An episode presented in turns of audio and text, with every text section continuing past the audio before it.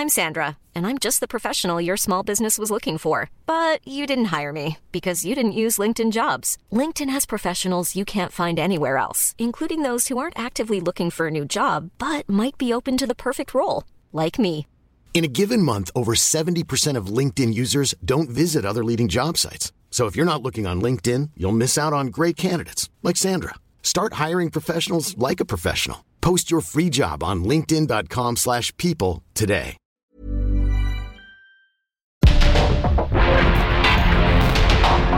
Porque el mundo actual no se entendería sin la economía, las finanzas y los negocios. Acompaña a Mario Maldonado, el columnista de negocios más joven y objetivo del periodismo financiero en su programa. Bitácora de negocios.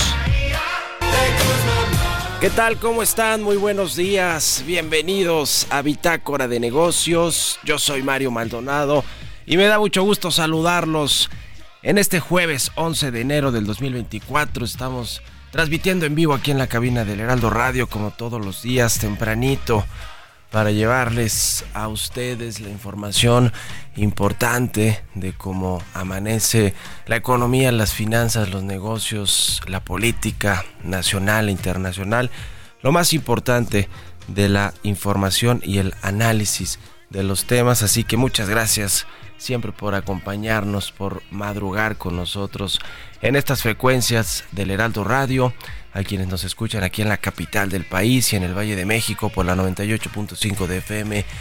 Un saludo. Y a quienes nos siguen también en el resto de la República Mexicana, en Guadalajara, en Monterrey, en el resto de las eh, ciudades y estados importantes de todos, eh, de todos los estados del país a través de las estaciones hermanas del Heraldo Radio o en la radio por internet en la página heraldodemexico.com.mx.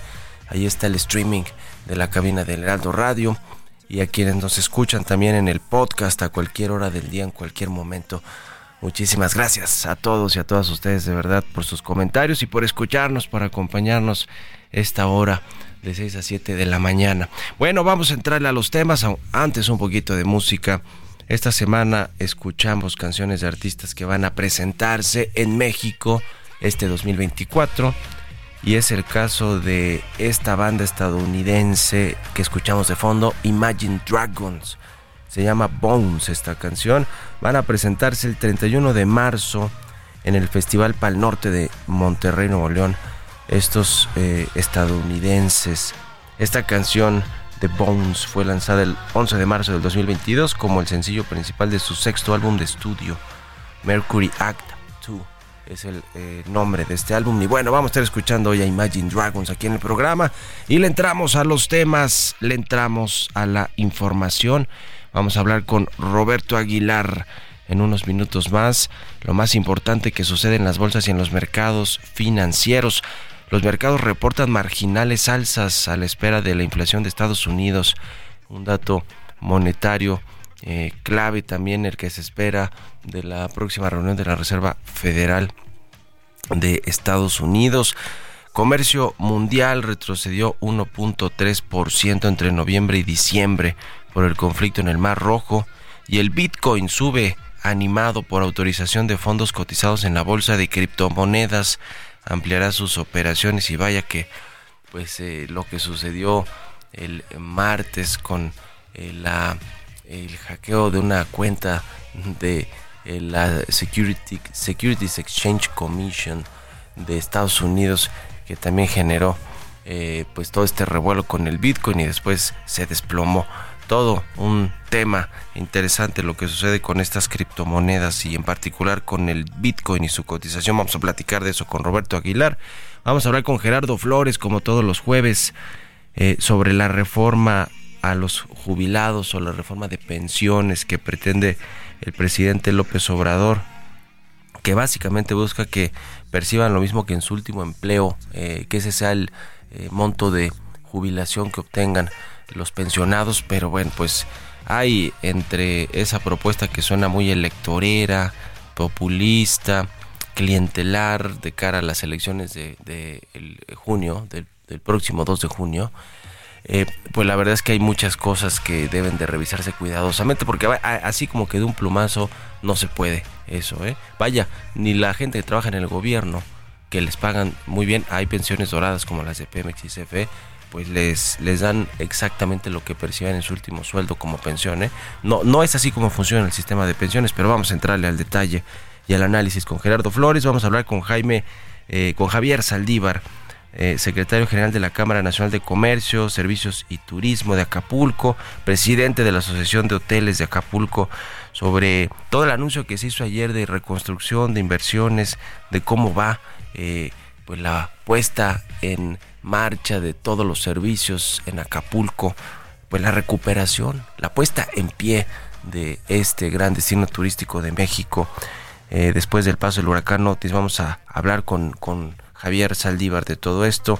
Vamos a platicar también con Carlos Ramírez, eh, consultor de riesgos políticos y económicos de Integralia y fue el presidente de la CONSAR, de la Amafore, de la CONSAR, perdón, sí, sí, sí, de la CONSAR en el sexenio pasado.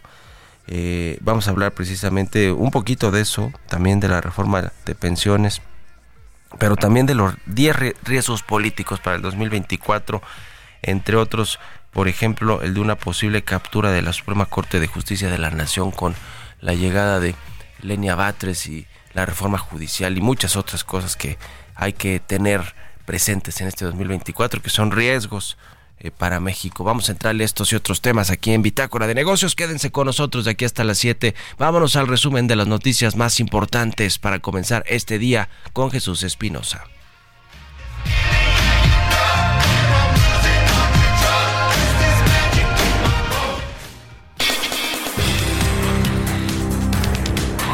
Durante la conferencia matutina desde Acapulco, el presidente Andrés Manuel López Obrador señaló que seguirán las acciones para la reconstrucción del puerto y de Coyuca de Benítez. El mandatario reiteró el apoyo a empresarios por su ayuda y que los enseres estarán en todos los hogares. Ya todas las familias de Acapulco tienen sus recursos para la reconstrucción de sus viviendas. Estamos hablando de 250 mil familias Agradecemos mucho a Francisco Cervantes, que es el presidente del Consejo Coordinador Empresarial, que está aquí con nosotros, y a muchos otros empresarios del sector turismo en Acapulco y en el país. Por su parte, la titular de la Secretaría de Gobernación, Luisa María Alcalde, mencionó que se ha tenido apoyo del sector empresarial para la reconstrucción de Acapulco y aseguró que se ha concluido con la fase de atención a la emergencia y se está en la etapa de reconstrucción.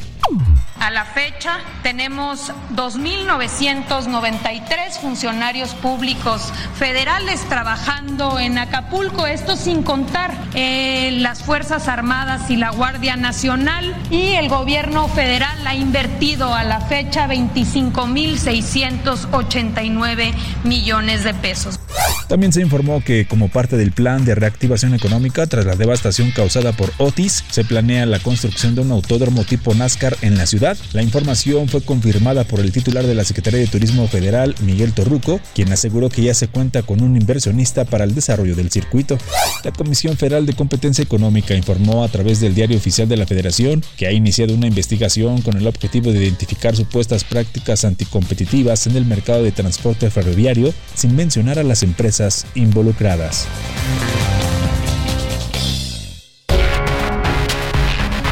El editorial.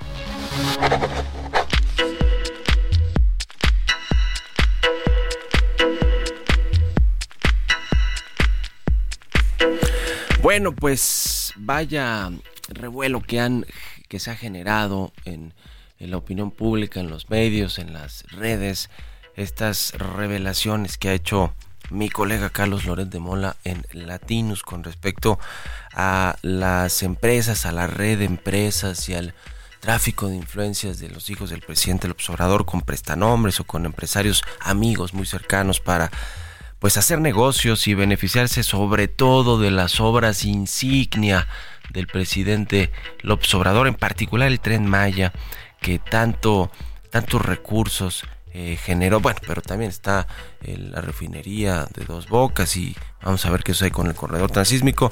Pero en particular el tren Maya le decía que pues, fue un proyecto muy grande, muy costoso, triplicó prácticamente su costo original, lo que se tenía proyectado originalmente, y pues se entregó a empresas privadas, una parte la tiene la Secretaría de la Defensa Nacional.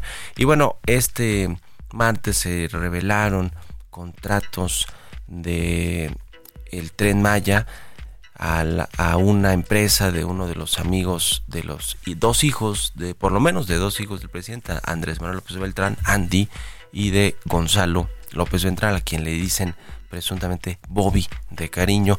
Y eh, pues eh, se le otorgaron varias varios contratos sobre todo por ejemplo para proveer de balasto a la eh, a todo el proyecto del tren Maya que se requiere muchísimo de este material que es la piedra que se utiliza debajo de las vías del tren, la piedra triturada. Eh, para, pues para, imagínense cuántos 1500 kilómetros de vía de este proyecto del Tren Maya se requieren más o menos 5 millones de metros cúbicos de este material de balasto y bueno pues tres empresas ligadas a al Amílcar Olán Aparicio, amigo de los hijos del presidente, pues está eh, en este eh, eh, pues está involucrada con toda esta proveeduría de balasto y en los audios que se publicaron, bueno, pues dice, por ejemplo, que en tres meses tuvo una utilidad de 250 millones de pesos su empresa por estos negocios que le pues que le han dado favorecido por los hijos del presidente. Lo interesante y que hoy publico hoy en mi columna del Universal también eh, tiene que ver con este balasto que ya le han comprado, por ejemplo, a Cuba, al gobierno de Cuba, que también es proveedor de esta piedra, que en México solamente se produce en Veracruz. Interesante ese dato porque es un mercado muy distinto, o sea, no hay muchos proveedores de esta piedra del balasto y resulta que pues eh, tanto lo que le han comprado a Cuba como a otros proveedores en México respecto del precio al que se lo han al que las empresas de este eh, flamante empresario Amílcar Olán le ha vendido al gobierno o a la Secretaría de Defensa, pues es 70% mayor en promedio, es decir, encima de todo les vende a sobreprecio a los proyectos eh, como el del tren Maya, al, gobierno federal, esta empresa de los, de los amigos de los hijos del presidente. Así que échale un ojo ahí con todos los datos que, que, publico hoy en mi columna. Pero bueno, pues imagínense, encima de que les los favorecen con contratos, les venden a sobreprecio, pues ya es el colmo, ¿no? ¿O ustedes qué opinan? Escríbanme en mi cuenta de X arroba Mario Mal y en la cuenta arroba Heraldo de México. Políticas públicas y macroeconómicas. Ya está con nosotros Gerardo Flores, como todos los jueves, economista especializado en temas de análisis de políticas públicas, de telecomunicaciones y de muchas otras cosas. Mi querido Gerardo, ¿cómo te va? Buenos días y buen 2024. Feliz año. Hola Mario, muy feliz año también para ti, para todo el auditorio. Gusto saludarte como siempre. ¿Cómo ves el tema de la reforma que anunció el presidente el fin de semana pasado en Veracruz, eh, la reforma de pensiones, entre otras cosas decía que pues lo que quiere el presidente es que los jubilados, eh, que con esta reforma los jubilados reciban el mismo dinero que eh, obtenían de como salario en su último empleo, pero pues así, así como que de un plumazo no se puede, ¿no? ¿Cómo ves el tema? Pues mira, de entradas este, es prácticamente, uh, es muy complicado que se pueda lograr ese objetivo. Eh, creo que no hay un sistema de pensiones en el mundo que, que logre ese, ese propósito, por lo menos con el 100% de los pensionados. Eh, y bueno, se trata de una, una promesa que, pues creo que para empezar tiene su connotación electoral, ¿no? O electorera. Eh, pero pues también tiene un posible trasfondo que, yo lo coloco en el contexto de, modelos afines al modelo de gobierno del presidente López Obrador, que es el caso de el caso argentino, el que siguió Cristina Kirchner, eh, que ella lo que cuando justamente vio que su programa de gobierno no podía contar con la cantidad suficiente de recursos para poder llevar a cabo las obras públicas que había ofrecido y, poder también cumplir con los programas sociales que había prometido y que eso, que además su gobierno estaba empezando a incurrir ya en, déficit en las finanzas públicas, pues eh, y ante, en el caso de ellos, ante las restricciones, digamos, para tener acceso a los mercados de crédito internacionales, pues lo que se les hizo fácil en aquel momento, estoy hablando de 2008, eh, fue voltear a ver los fondos de pensiones eh, que estaban eh, organizados allá bajo un esquema similar al que tenemos hoy en México de cuentas individuales, ¿no? Y lo que hicieron fue, pues, este, nacionalizar o estatizar, digamos, esos fondos de pensiones para que pasaran a manos de una institución del Estado que era la única que los em, empezó a manejar y que, pues, no había transcurrido ni un año y esa institución que se conoce como ANSES eh, le estaba ya prestando al gobierno argentino a tasas muy eh, a tasas muy bajas, ¿no?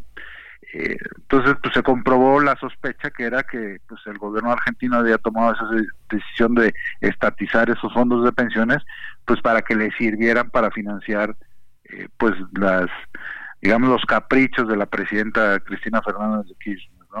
Entonces, eh, pues eh, de mi parte, pues yo creo que sí hay un temor fundado de que haya una intención, pues de voltear a ver los fondos de pensiones que en el caso de México suman un poco más de 5 billones de pesos, que es eh, que eso representa pues como casi 20, 25% del, del PIB, ¿no?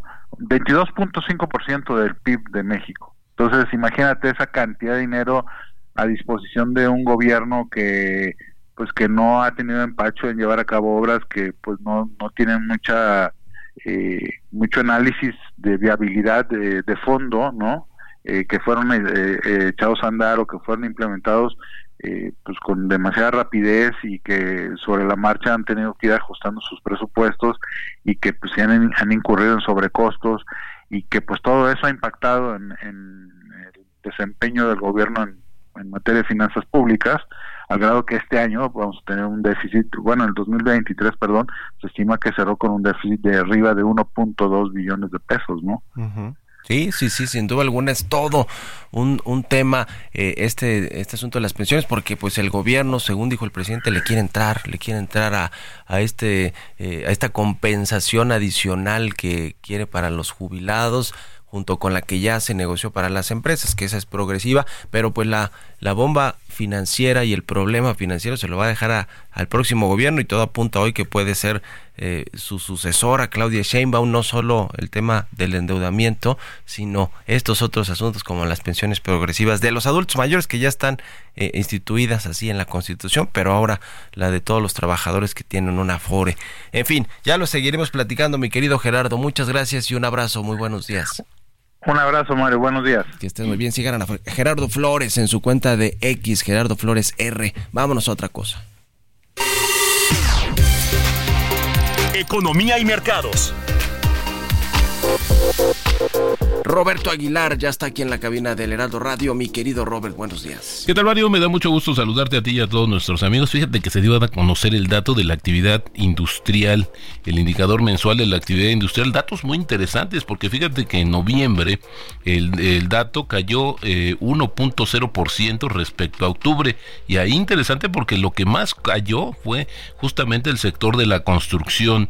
Si esto lo medimos con el mismo periodo del año anterior, hubo un crecimiento de 3% pero exclusivamente la construcción creció 19.3%. Así es que pareciera que ya hay signos justamente de esta desaceleración de la economía mexicana y que al final del día, bueno, no va a afectar en gran en demasía la expectativa del crecimiento de más allá del 3% para 2023.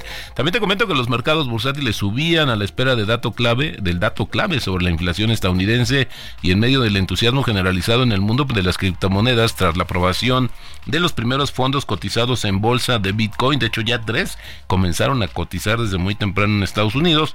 La atención del mercado está centrada en el próximo informe, te decía, del índice de precios al consumo de diciembre en Estados Unidos. Se prevé que el índice subyacente se mantenga sin cambio en el 0.3% con respecto al mes anterior, mientras que la inflación interanual podría desacelerarse al 3.8% desde el 4% de noviembre según un sondeo previo de Reuters. También te comento que justamente el Bitcoin operaba estable en torno a su nivel más alto desde marzo de 2022, después de que los reguladores estadounidenses aprobaran los primeros fondos cotizados en bolsa.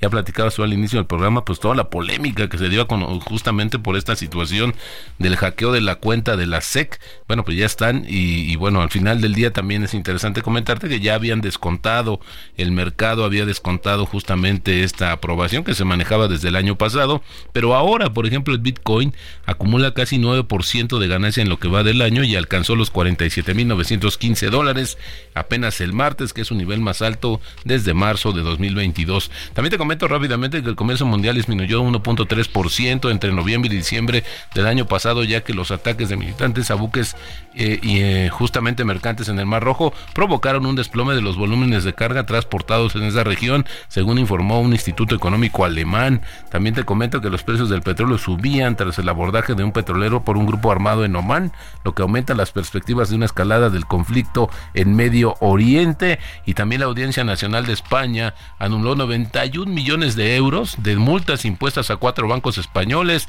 entre ellos Santander y BBVA, por vender a sus clientes derivados de tipo de interés por encima de las tasas del mercado. El tipo de cambio cotizando en 16.99 se nos regresó un poquito, eh, ya debajo de los niveles de 17 pesos y una ganancia acumulada de 0.22%. Buenísimo, gracias Roberto Aguilar. Nos vemos a ratito en la televisión. Gracias Mario, muy buenos Roberto Aguilar, síganlo en X Roberto AH. Vámonos a la pausa, regresamos. En un momento continuamos con la información más relevante del mundo financiero en Bitácora de Negocios con Mario Maldonado. Regresamos.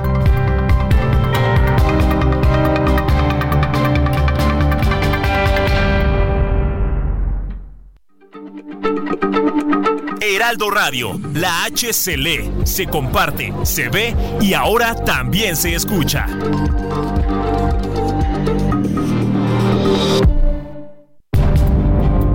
Estamos de vuelta en Bitácora de Negocios con Mario Maldonado. Ya estamos de regreso aquí en Bitácora de Negocios. Son las 6 de la mañana con 31 minutos, tiempo del centro de México. Y regresamos con un poquito de música antes de irnos con la información en esta segunda mitad del programa. Estamos escuchando a Imagine Dragons. Se llama Bones esta canción y lo escuchamos a propósito de que esta semana hemos puesto canciones de artistas que van a presentarse en el 2024, este año aquí en México y es el caso de esta banda estadounidense que va a estar en el Festival Pal Norte de Nuevo León que se lleva a cabo el 31 de marzo en Monterrey, Nuevo León. Así que bueno, por eso estamos escuchando a Imagine Dragons. Y vámonos con esto al segundo resumen de noticias con Jesús Espinosa. El presidente Andrés Manuel López Obrador aseguró que no tenía información sobre la designación del diputado Jorge Álvarez Maínez como precandidato presidencial de Movimiento Ciudadano en las elecciones del próximo 2 de junio. Sin embargo, el titular del Ejecutivo Federal destacó que la designación de Álvarez Maínez es legal y celebró que el Partido Naranja tenga precandidato para la contienda electoral. México se posiciona como el principal socio de Estados Unidos Since 2013, Bombas has donated over 100 million socks, underwear, and t-shirts to those facing homelessness. If we counted those on air, this ad would last over 1,157 days. But if we counted the time it takes to make a donation possible, it would take just a few clicks. Because every time you make a purchase, Bombas donates an item to someone who needs it. Go to bombas.com slash ACAST and use code ACAST for 20% off your first purchase. That's bombas.com slash ACAST, code ACAST. Representar 15.6% del comercio internacional de este país en noviembre del año pasado, de acuerdo con la Oficina del Censo estadounidense. Canadá siguió en la segunda posición con una participación de 15.5% y China en tercer lugar con 11.7% del comercio total y con una disminución de un punto porcentual frente al mes previo. De acuerdo con datos desestacionalizados del Instituto Nacional de Estadística y Geografía, el indicador mensual del consumo privado en el mercado interior cayó 0.25% a tasa mensual durante octubre del año pasado. El CEO del fabricante de aviones Boeing reconoció los errores que la compañía ha cometido en el ensamble de sus unidades 737 MAX 9, luego de múltiples incidentes en los cuales se ha visto involucrados. Apuntó que la compañía trabajará de forma conjunta con la Junta Nacional de Seguridad en el Transporte en la investigación para dar solución a las fallas, mientras la Administración Federal de Aviación estará a cargo de la supervisión.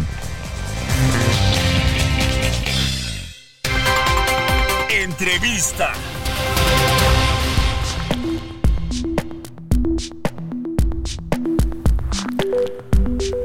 Y bien, le comentaba sobre Acapulco, la reconstrucción, los planes de eh, pues volver a darle toda esa vibra eh, que tiene Acapulco y que pues lamentablemente fue afectada por el huracán Otis que eh, pues arrasó con buena parte de la infraestructura hotelera de todos los desarrollos inmobiliarios y por supuesto de todas las colonias de la gente que vive en Acapulco eh, en, pues en cualquier lugar cualquier zona de Acapulco sobre todo las zonas más afectadas las zonas costeras las que estaban más cerca de la playa. Pero vamos a platicar de eh, pues cómo se ha ido recuperando de los anuncios que se hicieron esta semana eh, ayer mismo en Palacio, en bueno, no Palacio Nacional porque estuvo en Guerrero el presidente Obrador, pero sí eh, con eh, la gobernadora Evelyn Salgado y con representantes de eh, la, iniciativa privada. Vamos a platicar con Javier Saldívar,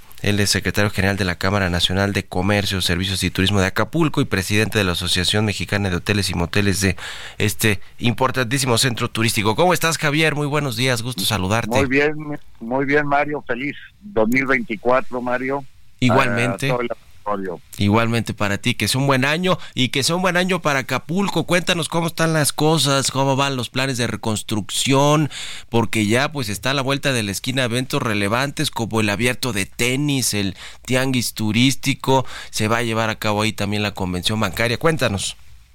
Pues mira Mario, te, decirte de que estamos trabajando arduamente el sector empresarial eh, tratando de aperturar más negocios, habilitar más habitaciones.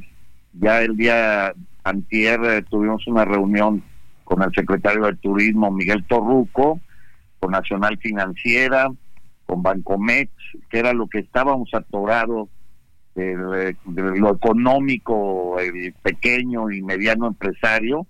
Y bueno, gracias a, la, a lo que el presidente de la República determinó, se logró poder accesar a créditos de 500 mil a 5 millones de pesos a tasa cero, que es algo muy bueno. Esto va a ayudar, Mario, a eh, pues eh, la economía eh, se agilice más rápidamente, eh, aperturar más cuartos. Tuvimos la reunión previa para ver cómo vamos para lo del Tianguis. ya hay compromiso para el próximo mes el Hotel Mundo Imperial, el Hotel Pierre Marqués, ya van a aperturar eh, sus hoteles. Y bueno, poco a poco se han estado aperturando negocios de diferentes giros. Eh, tuvimos buena ocupación, claro, con 4.500, 600 cuartos, un buen porcentaje de ocupación. Pero bueno, aquí lo principal es que Acapulco eh, muestre esas ganas que tenemos los acapulqueños de que somos echados para adelante. Fue una tragedia muy grande, pero realmente estamos puestas las pilas. El gobierno municipal ya limpió todas las calles, el gobierno del estado ha estado haciendo lo suyo. Pues el gobierno federal, mira, ¿qué te puedo decir, Mario?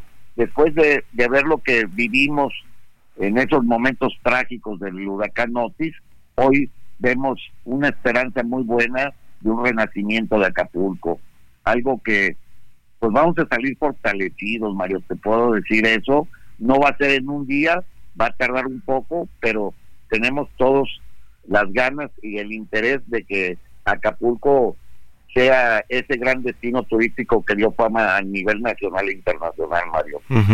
Ahora, eh, se, se dieron a conocer algunos datos ayer en la conferencia del presidente López Obrador que tienen que ver con que la reconstrucción eh, a 77 días del paso del, del, huracán Otis se habló de un total de 25.689 millones de pesos que ha invertido el gobierno federal en la reconstrucción, ya se acabó la etapa de emergencia, están en la etapa de reconstrucción, pero también la gobernadora Evelyn Salgado mencionó que ya hay 127 hoteles que suman 4.500 habitaciones eh, en distintas zonas de Acapulco que eh, reabrieron sus puertas, que para febrero se prevé la reapertura apertura de hoteles pues importantes como el Pierre Marqués, el Mundo Imperial y que para marzo se proyecta que la oferta hotelera alcance las 6.700 habitaciones. ¿Ustedes qué datos tienen? ¿Son datos que, que, ustedes le proporcionaron al gobierno estatal o, o, qué datos particularmente para los eventos que ya mencionábamos, el abierto, el tianguis turístico y después la convención de bancos?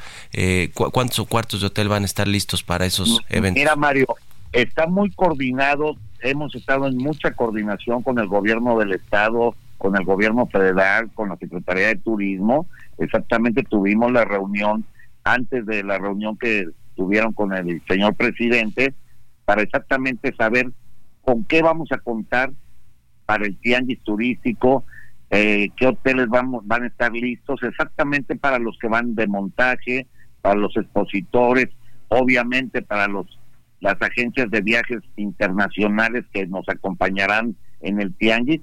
Y bueno, estamos todos preparados a recibirlos. Queremos que sea un gran Tianguis turístico. Yo te voy a hacer un comentario de lo que a, mi punto muy personal de, mi pensar es la gente nos va a apoyar mucho, nos está apoyando mucho, Mario, y así será las agencias de viajes internacionales yo te puedo decir que hemos tenido llamadas de todas partes del mundo respaldando y apoyando para que Acapulco se sienta pues no solo sino fortalecido con con, esas gentes que, que van a invertir estamos trabajando en esa gran reconstrucción del sector empresarial no solamente de Acapulco sino del país en, algo vislumbrando un, un, nuevo Acapulco con más eh, atractivos más ordenado, más capacitado, todas esas cosas después de una catástrofe como la que vivimos es el momento adecuado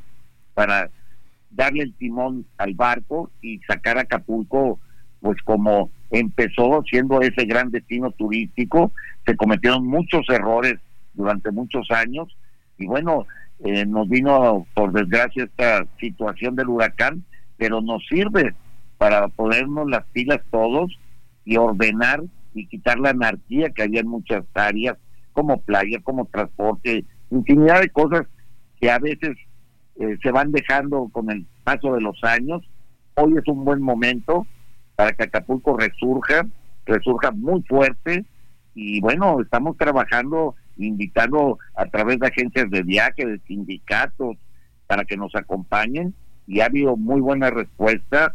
Eh, lo que nos falta son más cuartos, estamos trabajando en ello, y, eh, calculamos tener aproximadamente siete mil para el tianguis, yo pienso que va a ser un poco más, se están aperturando también ya algunos condominios de segunda que son de segunda residencia que se utiliza mucho en Airbnb. Y bueno va, va agarrando su paso. Ya hay algo de vida nocturna falta obviamente los restaurantes todos echados para adelante también.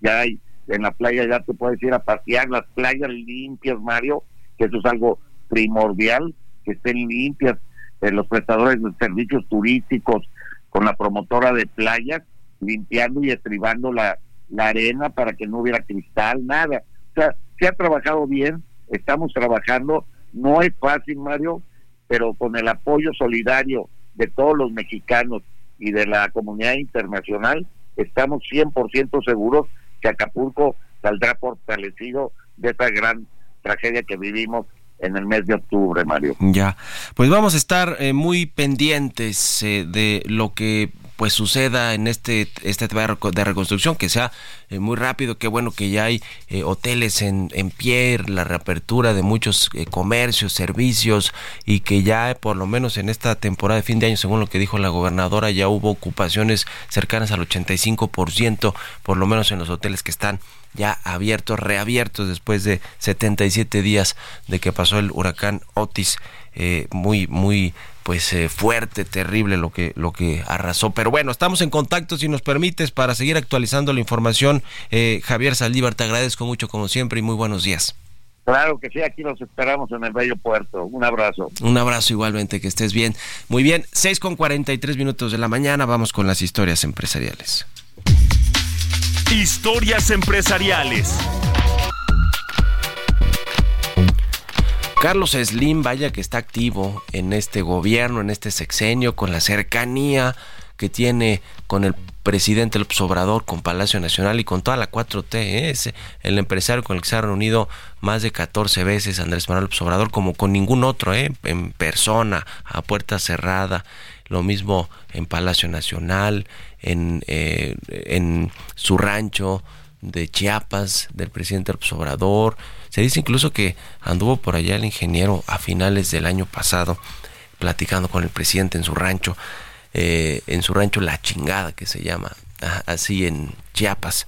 Y eh, bueno, pues ahora Carlos Slim está muy eh, fuerte también en la construcción, como siempre ha estado, y, y, con proyectos como el Tren Maya, pero también en el sector energético mediante Carso Energy, que es parte del grupo Carso y que llegó a un acuerdo con la Comisión Federal de Electricidad para encabezar una obra en el norte del país, un nuevo negocio para Carlos Slim como si le hicieran falta. Nos cuenta del tema Giovanna Torres. El pasado 20 de diciembre, la Comisión Federal de Electricidad informó en un comunicado que firmó un convenio de inversión, así como un convenio de desarrollo y ejecución y un contrato de servicio de transporte de gas natural con la empresa Carso Energy de Carlos Slim. En tanto, la Bolsa Mexicana de Valores informó que el empresario más rico de México le construirá a la CFE un gasoducto con el que llevará gas al norte del país, específicamente en Sonora y Mexicali, Baja California. La obra se efectuará a través de la subsidiaria Gasoducto Centauro del Norte SADCB. Tendrá una longitud aproximada de 416 kilómetros y permitirá garantizar el suministro de gas natural en las centrales de la zona. Además, la obra de Carlos Slim también permitirá el abastecimiento de las centrales Ciclo Combinado González Ortega y Ciclo Combinado San Luis Río Colorado, que están en construcción mediante dos empresas españolas, Técnicas Reunidas y TSK. De acuerdo con la CFE, el proyecto con el empresario mexicano de origen libanés permitirá la concentración de 700 personas entre Sonora y Mexicali, Baja California. Además, la CFE expuso que igual tendrá la posibilidad de ser el usuario ancla del sistema de transporte, así como de tener derecho a ser accionista de la sociedad que desarrolle el proyecto. Para Bitácora de Negocios, Giovanna Torres.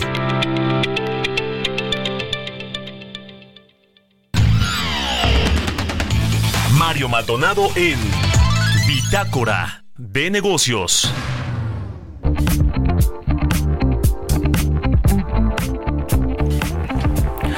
Y bueno, ya le comentaba también eh, al inicio del programa que vamos a platicar con Carlos Ramírez, consultor de riesgos políticos y económicos de Integralia sobre los 10 riesgos políticos y económicos para este 2024. Y me da gusto saludarte, Carlos. ¿Cómo estás? Muy buenos días. Feliz año. Feliz año, Mario. Qué gusto saludarte. Un saludo a todo tu público. Gracias, muchas gracias. Eh, pues vamos a platicar de esto, aunque primero, y no sé si, si también lo, lo, lo, eh, vayas a incluir ya, a lo mejor de último momento, el tema de las reformas del presidente López Obrador en materia laboral, porque pues las dos tienen que ver con los trabajadores, una la del salario mínimo, que eso es lo que ya ha venido haciendo el gobierno este año, aumentar el salario mínimo muchísimo más arriba que la inflación, pero creo que la que más preocupa o llama la atención es la de las pensiones y lo que lo poco que ha anunciado el presidente López Obrador, tú que eh, eres experto también en ese tema y que fuiste presidente de la CONSAR, ¿qué nos dices de lo que va a suceder o que puede suceder con esa reforma? Y le entramos a los 10 riesgos políticos y económicos para este año. Eh, claro que sí, Mario. De hecho, eh, uno de nuestros riesgos que aparece en esta lista, por cierto, este documento está disponible en nuestra página de internet, lo publicamos cada año, eh, es justamente el tema de sorpresas legislativas en este periodo ordinario que inicia en febrero y que va hasta abril. Y ahí aparece eh, justamente que entre las posibles reformas sorpresivas que pudiera presentar el presidente es el de las pensiones.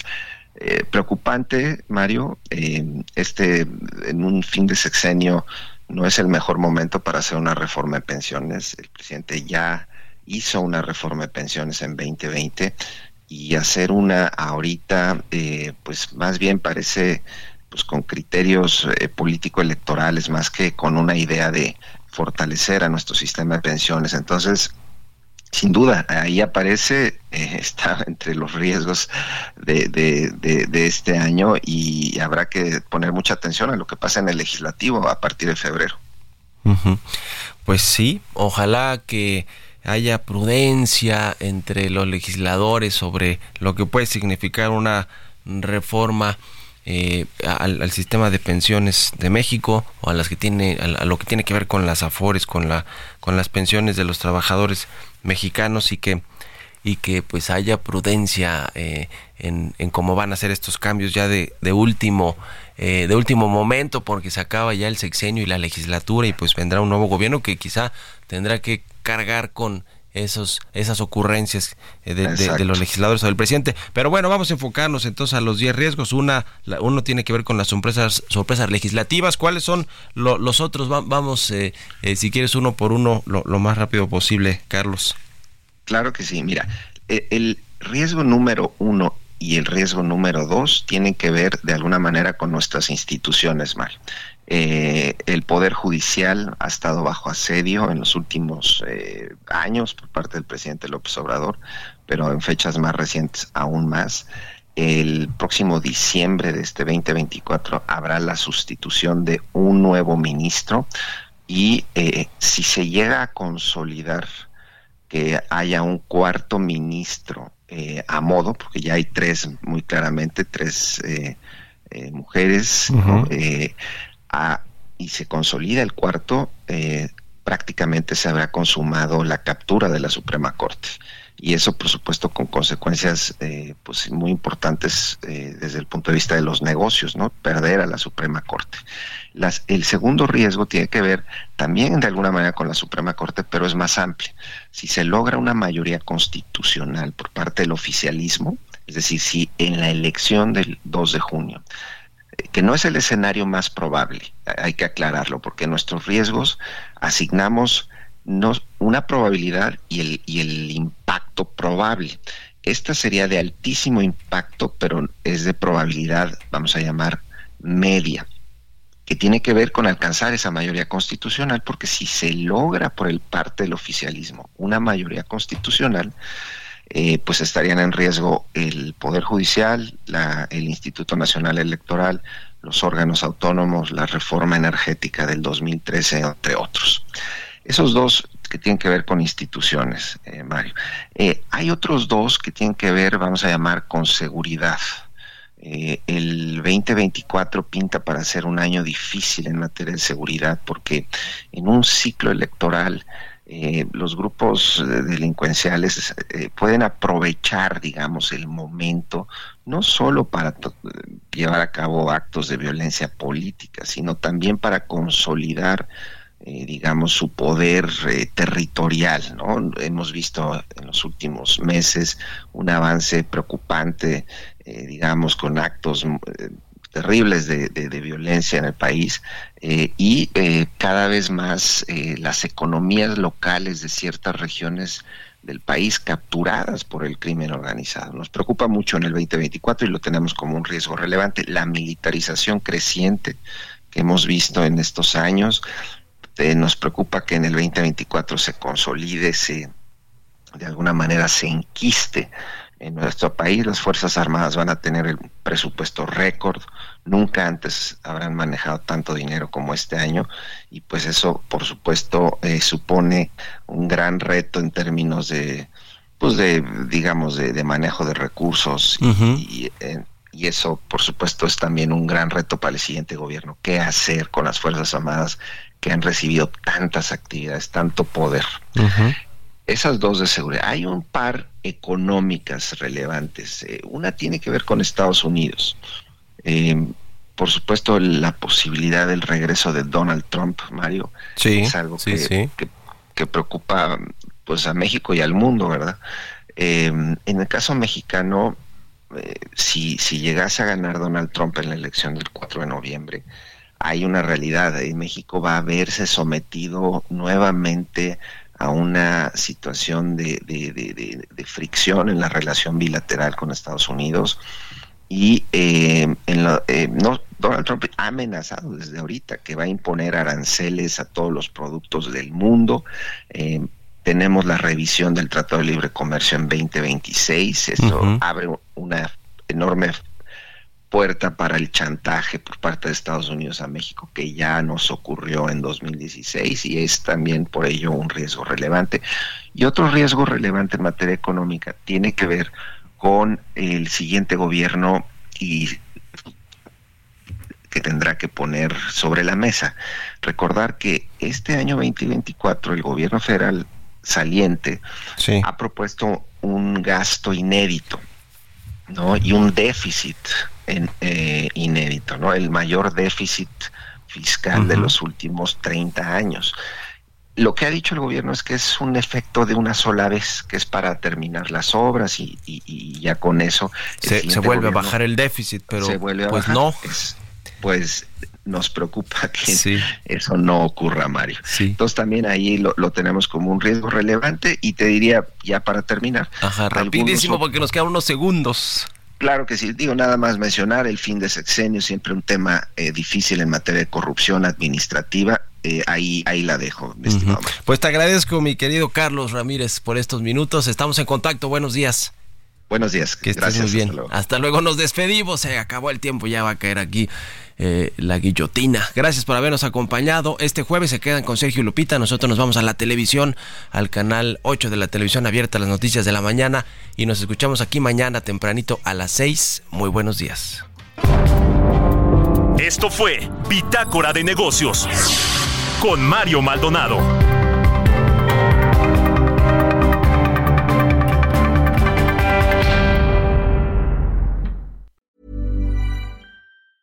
Mom deserves the best, and there's no better place to shop for Mother's Day than Whole Foods Market. They're your destination for unbeatable savings, from premium gifts to show-stopping flowers and irresistible desserts. Start by saving 33% with Prime on all body care and candles. Then get a 15-stem bunch of tulips for just $9.99 each with Prime. Round out Mom's menu with festive rosé, irresistible berry chantilly cake, and more special treats. Come celebrate Mother's Day at Whole Foods Market.